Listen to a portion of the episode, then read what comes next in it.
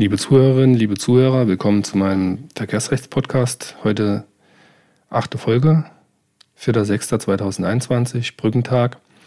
Und ich gebe auch schön Gas, weil ich ins Wochenende will. Die erste Entscheidung ist eine Entscheidung des Amtsgerichts München, die zum Thema Verweiswerkstatt ergangen ist. Die Entscheidung ist besonders schön, weil sie einen äh, Punkt betrifft, der bei mir relativ häufig vorkommt. Und zwar hatte da der Versicherer dem Kläger vorgerichtlich einen Prüfbericht vorgelegt mit Stundenverrechnungssätzen einer Verweiswerkstatt. Und dann ähm, hat der Kläger, also der Geschädigte, diese Stundenverrechnungssätze akzeptiert. Hintergrund ist wahrscheinlich gewesen, wie bei mir äh, es auch häufig der Fall ist, dass diese Stundenverrechnungssätze entweder komplett falsch sind oder einfach veraltet, sodass, wenn man dann bei dieser Verweiswerkstatt mal anruft oder eine E-Mail hinschickt, ganz andere Stundenverrechnungssätze rauskommen. Und so hat das der Kläger hier auch gemacht. Er hat dann einfach das Haftpflichtgutachten, das er schon eingereicht, eingereicht hatte, nachrechnen lassen auf Basis der Stundenverrechnungssätze, der höheren Stundenverrechnungssätze der Verweiswerkstatt, hat den Verweis akzeptiert und hat das dann eingeklagt und die Beklagte, also der Versicherer, hat sich dann äh, darauf berufen, es gibt ja noch eine billigere Werkstatt und hat also versucht, seinen eigenen Verweis, den der Kläger akzeptiert hatte, noch einmal zu seinen Gunsten zu ändern.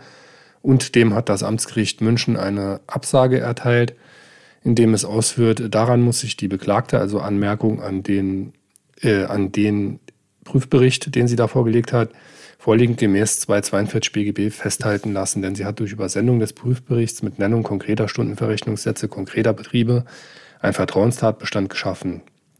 Die Berufung auf andere Stundenverrechnungssätze war ihr wegen widersprüchlichen Verhaltens damit verwehrt. Fundstelle ist Amtsgericht München 344c 5808 aus 20 und das ist ein Urteil vom 17.05.2021. Ich denke, die konkrete Situation ist verständlich. Und damit hat man ein bisschen Munition, wenn der äh, Versicherer plötzlich merkt, dass er sich da ein Eigentor geschossen hat und versucht das nochmal zu ändern. Ist zwar nur eine amtsgerichtliche Entscheidung, ich hoffe, dass da mal was von einem Landgericht kommt. Im Kern ist dem natürlich vollumfänglich zuzustimmen. Äh, das kann ja nicht sein, dass man da von Seiten der Versicherer dann anfängt äh, rumzueiern. Und äh, was ich meine, spätestens dann, wenn eine Disposition in irgendeiner Form getroffen wurde ähm, zum Thema, was mache ich mit dem Fahrzeug, dann muss dem Versicherer aus dem Prinzip des treuen Glaubens heraus das verwehrt werden. Das sieht das Amtsgericht München richtig. In dem Gesamtkontext äh, Verweiswerkstatt noch einmal hiermit der Hinweis auf die auch auf meiner Homepage veröffentlichte Entscheidung des Bundesgerichtshofs zur Verweisung, also zum Zeitpunkt der Verweisung. Welcher Zeitpunkt ist da für die Höhe der Stundenverrechnungssätze, also für die Abrechnungsmodalitäten in der Verweiswerkstatt denn maßgeblich? Da hatte das Landgericht Saarbrücken vertreten, dass es auf den Unfallzeitpunkt ankommt und der BGH hat aber klargestellt, dass maßgeblich der Zeitpunkt der letzten mündlichen Verhandlung ist. Das heißt, um das nochmal kurz ähm, zusammenzufassen, Unfall beispielsweise Anfang 2017, Klageverfahren 2018, äh, letzte mündliche Verhandlung Anfang 2019, Verweis wird entweder akzeptiert oder ist eben rechtmäßig dann in dem Fall.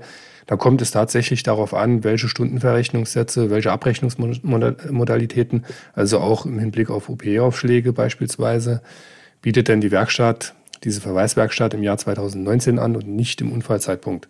Das wirkt sich in der Regel zugunsten des Geschädigten aus, weil viele Werkstätten turnusmäßig, manchmal sogar jahresmäßig eben ihre Stundenverrechnungssätze erhöhen. Und es eben oft auch im Prüfbericht falsche Stundenverrechnungssätze sind, die da genannt werden. Da sollte man auch einfach äh, mal hingehen und die Werkstätten anschreiben oder anrufen. Ich habe dafür so eine Standard-E-Mail, bei der die Werkstätten nur noch einfach die Beträge da eintragen müssen, Stundenverrechnungssätze, UPE und so weiter. Verbringungskosten sind ja meistens klar, weil der Versicherer nimmt ja keine Werkstatt, äh, die nicht eine eigene Lackiererei hätte, sondern nur solche mit damit die Verbringungskosten da eben halt auch rausfallen. Die beantworten das also hier in unserer Region ähm, direkt und ohne Probleme. Ich glaube, es hat sich auch rumgesprochen, dass ansonsten der Geschäftsführer der Werkstatt einfach in die Verhandlung muss, wenn er da nicht weiterhilft, wenn es dann deswegen ein Gerichtsverfahren gibt als Zeuge, da kommt er ja nicht raus. Munition für OVI-Sachen gibt es vom Oberlandesgericht Zweibrücken, Beschluss vom 27.04.2021. Das Aktenzeichen lautet 1 OVI 2 SSRS 173 aus 20. Wie äh, schon vor ihm andere Oberlandesgerichte schließt sich das Oberlandesgericht Zweibrücken hier erwartungsgemäß der Entscheidung des Bundesverfassungsgerichts vom November 2020 äh, an.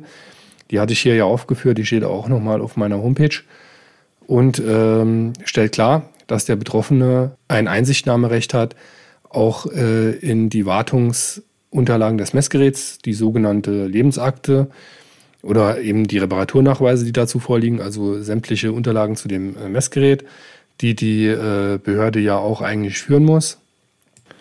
Das Thema meint man dürfte eigentlich durch sein. Ähm, in Speyer mache ich aber die Erfahrung, dass da immer noch, ja, noch keine rechte Einsicht eingekehrt ist. Äh, vermutlich jetzt aber schon nach dieser Entscheidung. Wobei Einsicht da ein schönes Wort war. Un unbeabsichtigtes Wortspiel. Einsicht ins Einsichtnahmerecht. Insgesamt stellt sich da immer so die Frage, was fange ich jetzt damit an? Also ich kann mich an einen einzigen Fall erinnern, bei dem mal ein Polizeibeamter tatsächlich vermerkt hatte, dass das Gerät runtergefallen ist und da wurde es aber direkt nochmal geeicht. Ja, Verzögerungstaktik auf jeden Fall. Klar, bis das Verfahren dann durch ist, durch die Rechtsbeschwerde nochmal zurück. Hm, ob man jetzt die zwei Jahre, die ja in der Regel erforderlich sind, für, ein, äh, für die Erforderlichkeit des Fahrverbots einfach wegkriegt, habe ich auch so meine Zweifel. Aber schön, dass das so langsam mal alles verfassungsrechtlich äh, geklärt wird. Ist äh, in jedem Fall im Sinne der Betroffenen, auch wenn es praktisch betrachtet doch äußerst fraglich ist, was da bei den Begutachtungen so rauskommt. Denn darauf läuft es ja hinaus. Man zieht ja alle Unterlagen bei, um die Messung dann äh, begutachten zu lassen. Und äh, meine Erfahrungen mit den Privatgutachten, das muss ich ganz ehrlich sagen, sind nicht besonders gut. Also da kommt in der Regel nicht so arg viel bei raus, meine ich. Eine sehr schöne Entscheidung des OLG Zeller habe ich noch gefunden. Fundstelle ist äh, 14 U129 aus 20. Das ist das Urteil vom 19.05.2021. Und es geht um einen Kinderunfall, also äh, klassischer Unfall vor einer Schule. Die Klägerin ist elf Jahre alt, wird äh, angefahren als eines der letzten Kinder oder als letztes Kind einer Kindergruppe, die die Straße da überquert. Der äh, Schädiger, also der beklagte Fahrer, war auch etwas zu schnell gefahren, hier 50 bis 55 km/h bei erlaubten 30 km/h, das kam dann noch dazu.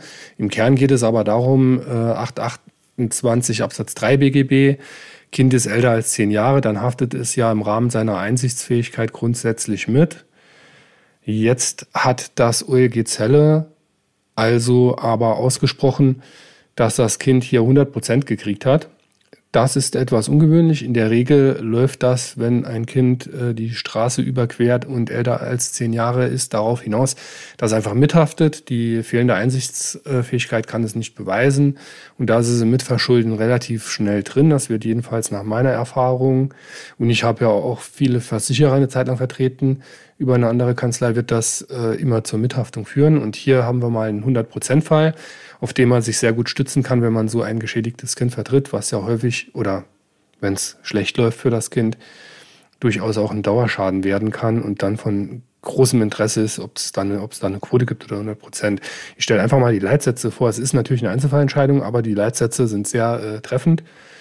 Leitsatz 1 wäre, einem elfjährigen Kind kann kein Mitverschuldensvorwurf gemacht werden, wenn es beim Überqueren einer Straße zusammen mit einer bereits auf der Fahrbahn befindlichen Kindergruppe als letztes Kind von einem Fahrzeug erfasst wird, dessen Fahrer die Kinder wahrgenommen hat und den Unfall hätte verhindern können.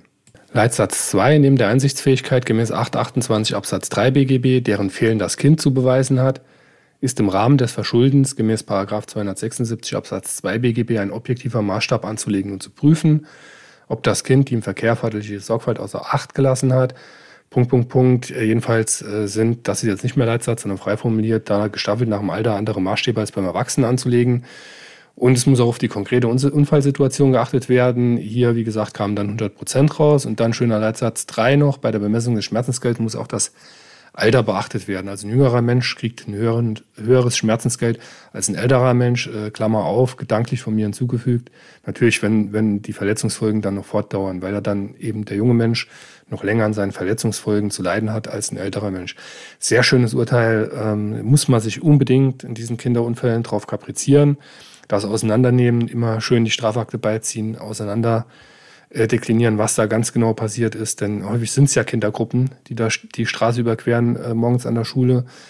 Äh, auf jeden Fall eine wichtige Fundstelle. Oberlandesgericht Celle 14 U 129 aus 20. Entscheidungsdatum 19.05.2021. Die zehn Minuten sind rum.